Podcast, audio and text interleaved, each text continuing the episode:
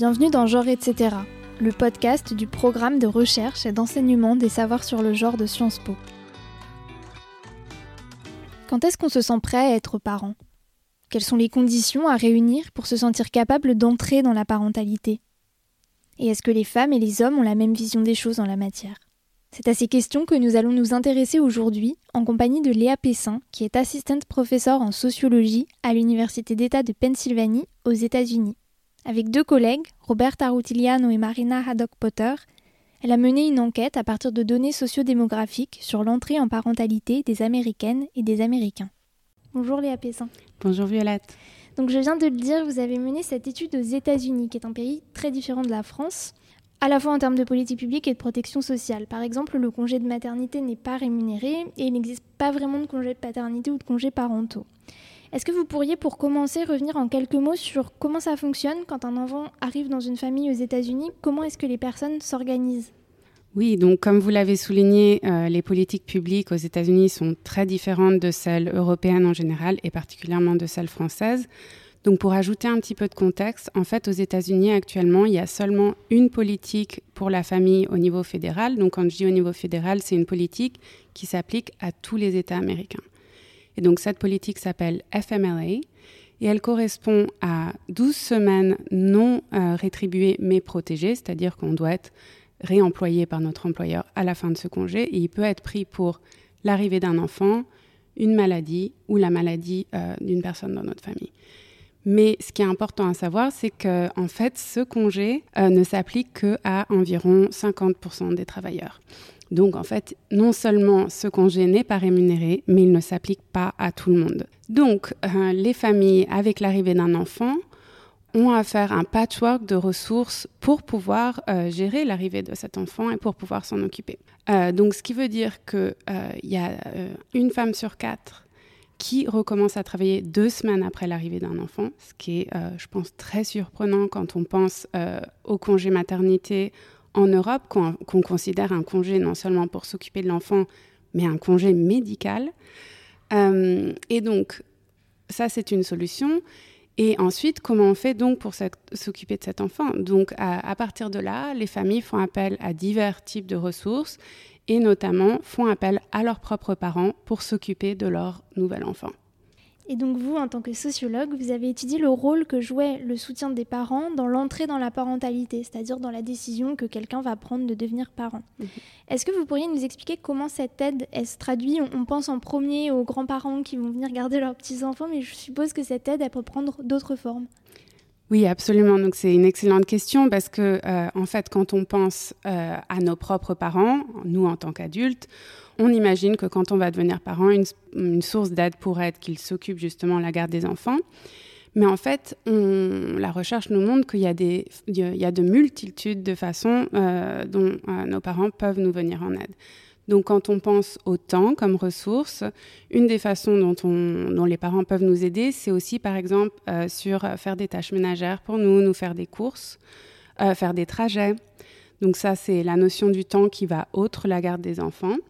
Mais on sait aussi que les parents donnent potentiellement une aide financière à leurs enfants adultes. Et cette aide financière, on sait qu'elle prend souvent deux formes. La première forme, c'est peut-être celle qui va nous venir à l'esprit euh, en premier. C'est celle, par exemple, d'un don financier plus important pour euh, l'achat d'une maison, par exemple, ou par exemple pour payer des études euh, qui vont être plus, plus chères, on va dire. Et l'autre forme d'aide financière, ça va être celle de en fait une aide financière qui est plus régulière, qui est plus petite en fait, ou qui peut être plus petite et qui peut subvenir à des besoins plus réguliers. Et je crois que l'une des spécificités de votre étude, justement, c'est que vous prenez en compte à la fois l'aide en termes de temps et à la fois en termes d'argent, c'est-à-dire que c'est une étude multidimensionnelle, c'est ça? Exactement. Donc, euh, notre article est un des premiers à faire appel à cette, euh, à cette idée qu'en fait, il y a plusieurs formes d'aide et qu'il va peut-être y avoir des familles, en fait, qui peuvent donner des formes d'aide différentes. Donc, par exemple, pensons à deux cas hypothétiques. Donc, par exemple, vous êtes une personne adulte, vous avez encore vos deux parents euh, et ils sont en très bonne santé. Et dans un cas, ils sont à la retraite et dans l'autre, ils travaillent à temps plein. Donc on peut imaginer que dans ces deux cas de figure, euh, ceux qui sont à la retraite ont la disponibilité du temps Et par contraste, ceux qui euh, travaillent à temps plein, on pourrait, on pourrait penser qu'ils aient peut-être plus la disponibilité financière que celle du temps. Merci. Et on va maintenant passer à la discussion de vos résultats. Mhm. Est-ce que finalement, vous trouvez que le soutien des parents est vraiment important quand une personne prend la décision d'avoir un enfant? Et est-ce que c'est plus important, par exemple, pour une femme que pour un homme? Donc, euh, nos résultats, euh, enfin pour nous, ont été en partie euh, surprenants à quel point ils étaient genrés. donc, en fait, on trouve quand même des différences assez importantes. Donc, en fait, ce qu'on fait, c'est qu'on crée, on va dire, un sorte d'indice qui nous donne une idée de quelle propensité nos parents ont à pouvoir nous aider en temps et financièrement.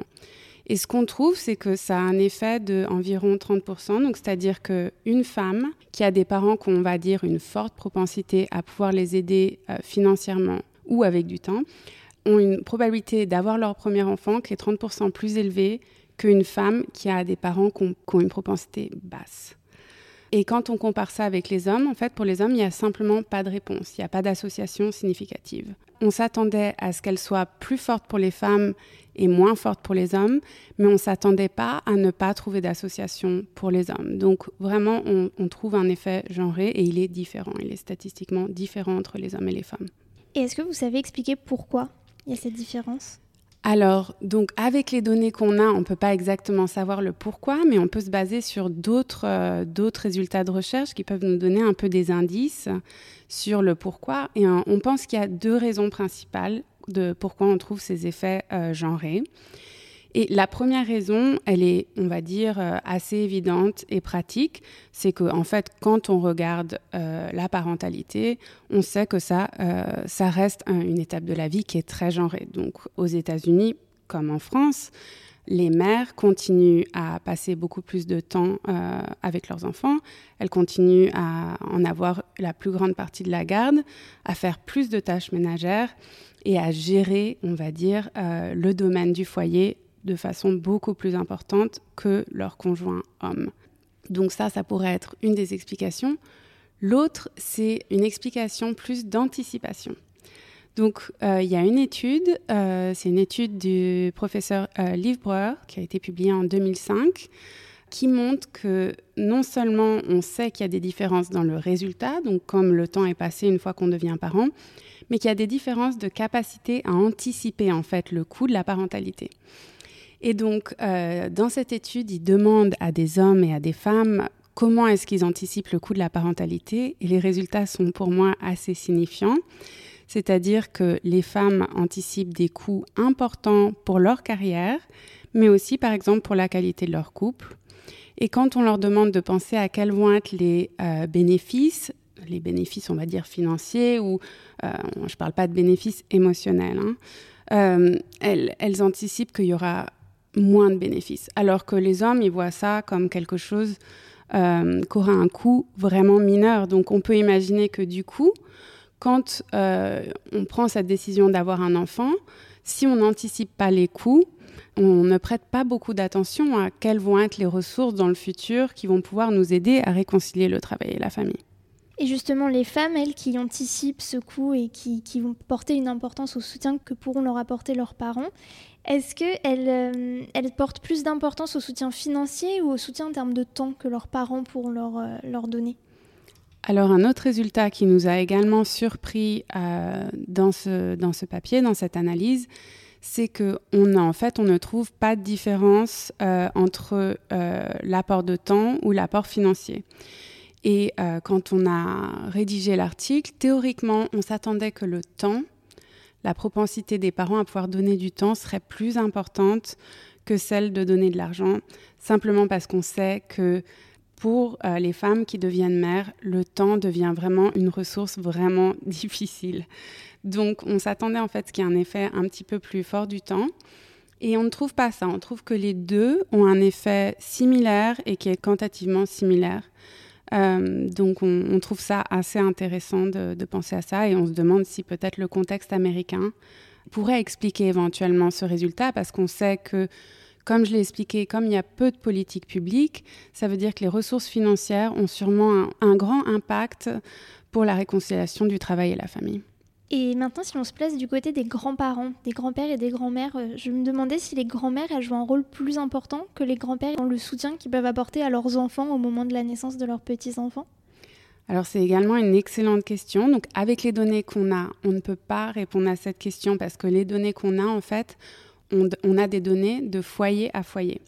Donc on sait combien de temps et combien d'argent le foyer des enfants adultes reçoit de la part du foyer de leurs parents. Mais on peut également s'inspirer d'autres résultats de recherche qui nous donnent de très bons indicateurs sur comment on pourrait comprendre euh, ces résultats si on les avait.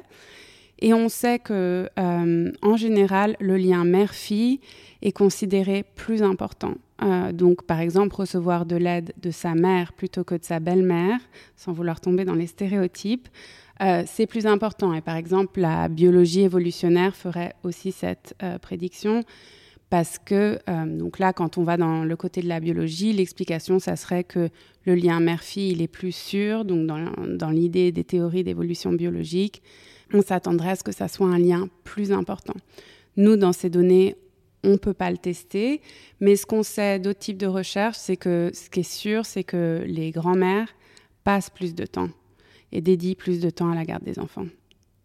Et euh, pour terminer, je, voulais revenir sur une question un peu plus comparative, parce que votre étude, on l'a dit, c'est une des premières qui a été menée aux États-Unis euh, sur cette question.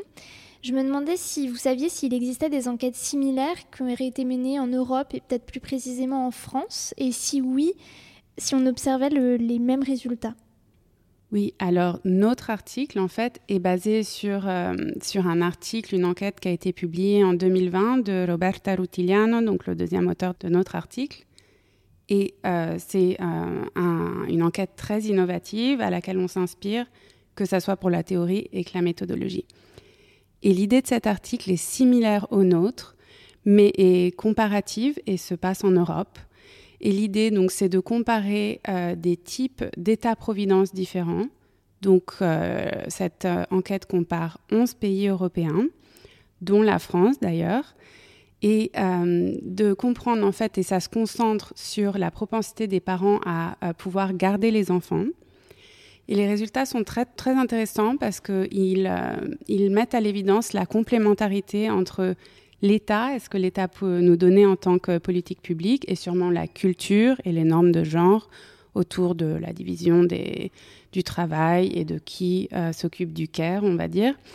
Et donc, ce qu'elle trouve, c'est que cette relation positive et forte qu'on trouve aux États-Unis, euh, dans les pays scandinaves, donc dans les pays qu'elle appelle, euh, que Roberta Rutiliano appelle les pays qui sont pro-égalité, pro-égalité de genre, en fait, oui, il y a un effet positif d'avoir des parents qui peuvent donner une aide occasionnelle, donc s'ils aident une fois par mois à peu près. Mais par contre, il n'y a pas vraiment d'association, il n'y a pas de relation avec le fait d'avoir des parents qui peuvent donner une aide régulière, donc une aide hebdomadaire. Donc là, on imagine vraiment le grand-parent qui en fait fait complément ou même peut-être substitution à un état-providence, on va dire. Alors que dans les pays euh, du sud de l'Europe, pays qu'elle appelle traditionnalistes ou les pays natalistes, comme serait la France, on trouve une relation plus forte que dans les pays scandinaves et elle est vraie que ce soit quand l'aide est régulière ou quand elle est occasionnelle. Et il y a une autre étude qui nous amène à penser que cette relation et cette interaction entre le contexte et la décision de devenir parent est importante.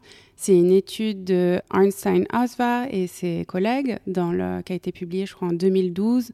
Et eux, ils montrent que, à nouveau, les parents qui peuvent aider avec la garde des enfants ont un effet sur euh, la natalité beaucoup plus fort dans le sud euh, de l'Europe. Donc, dans un contexte qu'on connaît comme plus traditionnel au niveau des normes du genre, et dans lequel, bien sûr, ce n'est pas comme les États-Unis, il y a un État-providence qui est plus fort mais il n'y a quand même pas le même type de soutien pour la réconciliation du travail et la famille qu'on trouve dans les pays, par exemple, scandinaves. Super, mais je vous remercie. Genre, etc., c'est le podcast du programme de recherche et d'enseignement des savoirs sur le genre de Sciences Po. La musique est signée Lune. Un lien vers la transcription de cet épisode est disponible en description. Pour aller plus loin, vous retrouverez aussi en description des liens vers différentes références bibliographiques dont l'article en anglais de Léa Pessin et de ses collègues.